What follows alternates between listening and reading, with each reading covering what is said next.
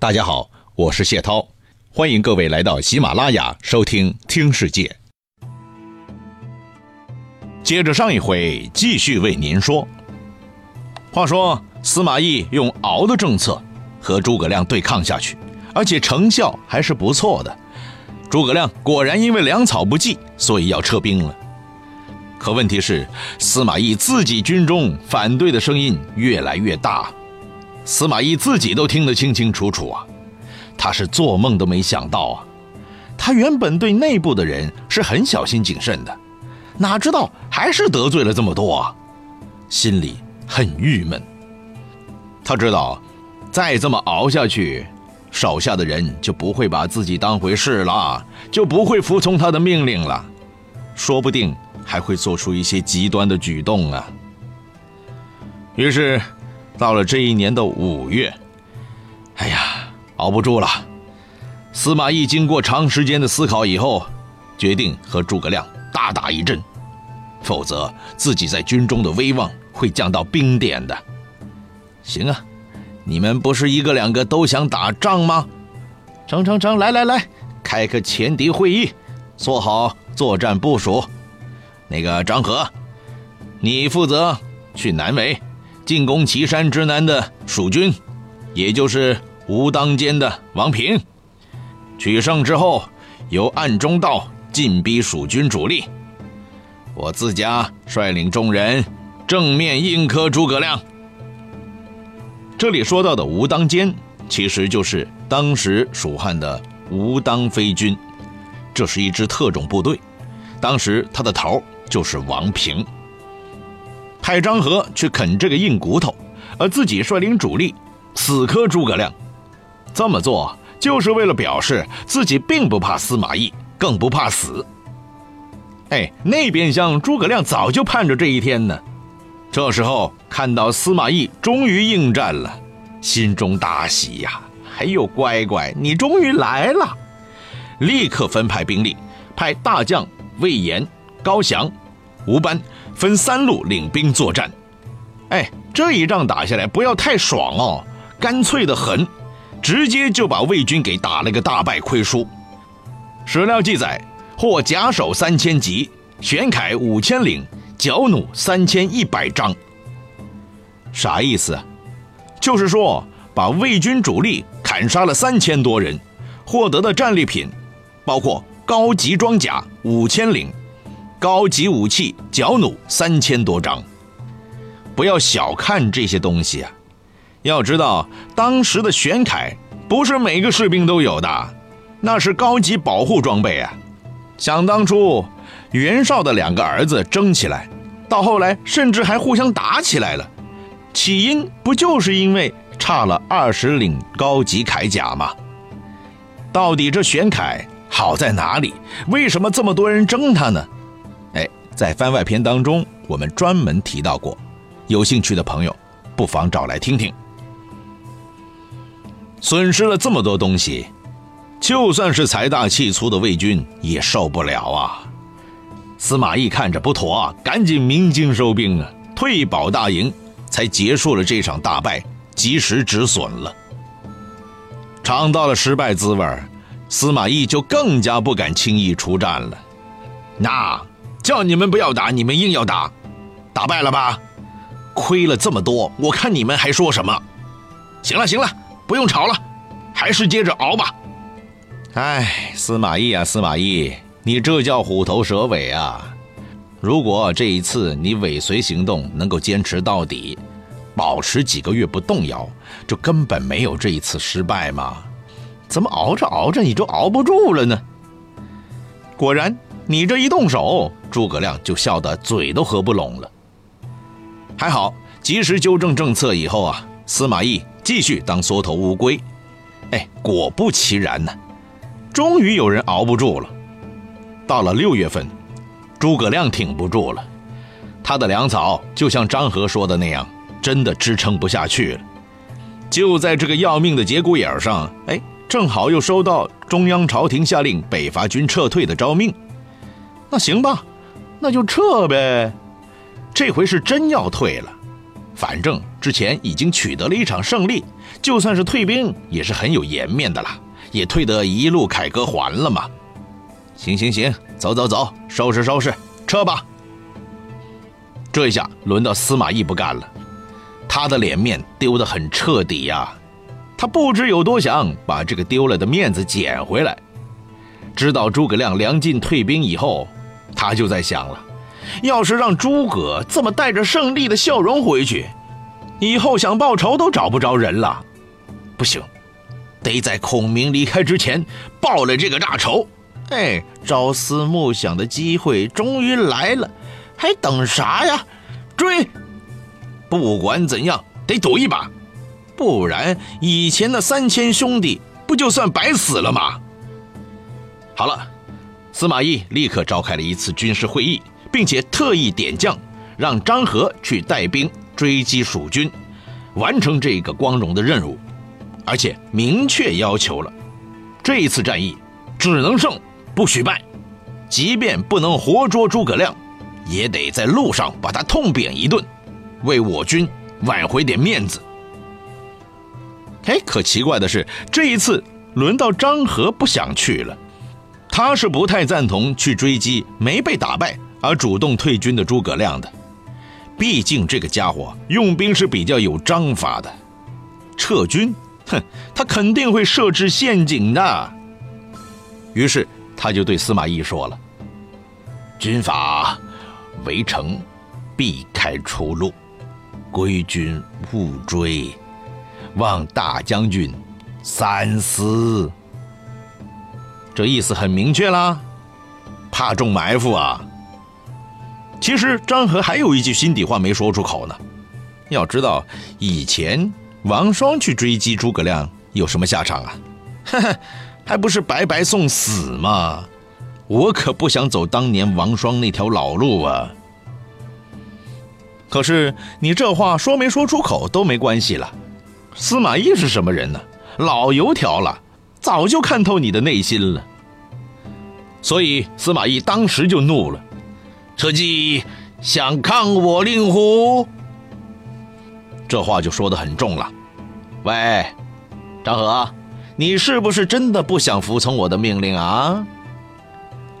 要知道，现在司马懿手里是握有曹睿给的尚方宝剑的，可以在作战的时候随便砍下。地位比自己低的所有人的脑袋，那现在在魏军当中，谁比司马懿的地位低呀？是除了他自己以外的所有人呐。所以他这句话的意思说：“张合啊，你要给脸不要脸，真的不听话，老子也没办法了啊！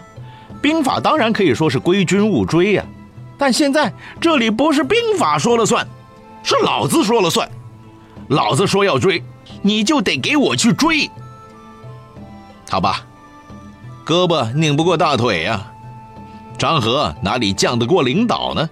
只能硬着头皮带队上路了。史书《魏略》当中记载的是：“合不得已，遂进。”哎，是不得已呀。张合的心中该是有多郁闷呢？啊，行了行了，去追吧，去追吧。哎。这一趟，不知道追的到底是诸葛孔明，还是阎王爷啊？张合虽然领命追击蜀军，但是作为一个老战将，他感觉十分的不好。这场仗打的和以往打的完全是两回事儿，滋味不对呀，总觉得哪里不对，心里堵得慌，说不定今天要出点事儿。果不其然，不出他所料，他来到了一个叫木门道的地方。这个地方，当地民间俗称峡门。哎，说白了，其实这里是峡谷。今时今日，在这附近还有一个叫木门村的地方。具体的位置是今时今日甘肃省天水市秦州区附近。这个地方的地貌呢？是东西两面有两座雄山，壁立千仞，空谷一线。远远看过去呢，就是一道峡谷，两道门柱。这是不是像一道大木门呢？东侧为王家梁山和张家坪，西侧为玄茂梁。经过一场大战以后，后人也把东侧的山改名为张和平山，用以纪念张和。在两山之间夹住了一个峡谷，当中有水道缓缓流过，最窄的地方只有一条小路可通，大约五十米宽。来到这里啊，那真叫一夫当关，万夫莫开呀。这地方被称为木门道，除了它的地貌之外，也因为当地人要进山砍木头，把木头运出山以后，必须经过这条道。所以也把这条道称为运木之路，于是就叫木门道。在这个地方设埋伏，那简直不要太理想啊！你就别说是诸葛亮了，就是普通的将领都能轻而易举的布好一个很严实的口袋吧。所以在这里，诸葛亮的军队早已等候多时了。怕就怕布好了口袋没人来呀！那不就是白费心思了吗？好了，正当蜀军心灰意冷，觉得今儿个可能没戏了，没成想山下突然来了一彪人马。仔细一看，哎呀妈呀，不得了了，来的居然是老熟人张合呀！消息报到诸葛亮那儿，他的内心笑得跟花似的。好啊，好啊，张合，第一次街亭之败，就是亏在你手上了。这回看我不连本带利通通捞回来！既然你来了，哼，那就不要站着回去喽。于是诸葛亮一声令下，两座高山箭如雨下，乱石飞滚呐。山下的张合再是勇猛。碰到这种地貌，也只有闭上眼睛吃干瘪的份了。怎么拼呢？根本没法拼呐！想后队变前队退出去，可是后路已经被蜀军截断了。乱军之中，谁还听他的命令啊？人人都找活路去了。箭雨之下，分不清是名将还是普通的士卒啊！箭头可不长眼睛的。没过多久。张合就觉得右腿的膝盖突然一震，一阵钻心之疼啊！要知道，像张合这样的将领啊，身上都穿着重甲的，如果身上其他地方中了一箭，那也没什么太大的问题，铠甲一般都能扛得住，就算没扛住，也不至于射穿射透嘛。可是再重型的铠甲，也不是处处都能保护到的，比如脸上。又比如关节处，当初夏侯惇不就是脸上中了一箭吗？眼睛都给射瞎了。现在张合也是如此，膝盖是关节，这里不可能穿上太重的铠甲，否则连路都走不动了。这也说明了当时的箭雨该有多密集，连这么细微的地方都覆盖到了。也许这一箭确实射得太狠了。又也许射中的是动脉，或者干脆箭头有毒。总之，中了这一箭以后，张合就不行了。一代名将，魏国最厉害的前线指挥官张合，就这么窝窝囊囊、无比委屈的死在了木门道的埋伏圈里。张合早年参加镇压黄巾起义，后来归顺了冀州牧韩馥为军司马。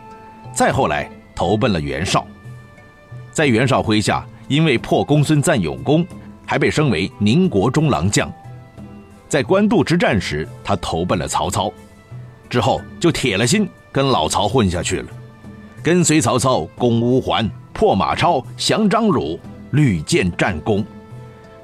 到了三国鼎立的期间，他留守西部，与都护将军夏侯渊留守汉中，曾经被张飞击败。也曾经在街亭之战大破马谡，可以说这一辈子张合过的是跌宕起伏、异彩纷呈，戎马一生，以用兵巧变、善列营阵、长于利用地形而著称。陈群在《三国志》当中对张合的评价可以说是总结的相当到位了。和乘良将，国所依也。陈群这话是啥意思啊？就是说张合确实是猛将良将啊，是国家的栋梁啊。可惜的是，魏国这一支国家的栋梁就这么不明不白的死了。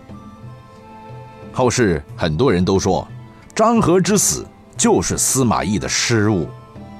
但实际上想深一层，这是不是失误呢？也许只是司马懿为剪除张合故意设下的一道臭棋。想想看，以司马懿的谨慎，就连张合这样的武将都知道“归军勿追”的常识，他能不知道吗？最好的解释就是，张合现在是曹魏集团里老资格的高级员工，而且也是最能打仗的。长期在西面和蜀汉作对，有丰富的对蜀经验，是曹魏阵营里难得的军方利剑。司马懿第一次带兵和诸葛亮对抗，前期因为没有听张合的话，吃了个闷亏，损失不小。后来又临阵改变自己的既定方针和计划，出去再打一阵，又输了。这样一来，自己的形象算是毁得差不多了。他的军里肯定有种气氛是扁马抬张，哎，看不起你司马懿，抬起张合。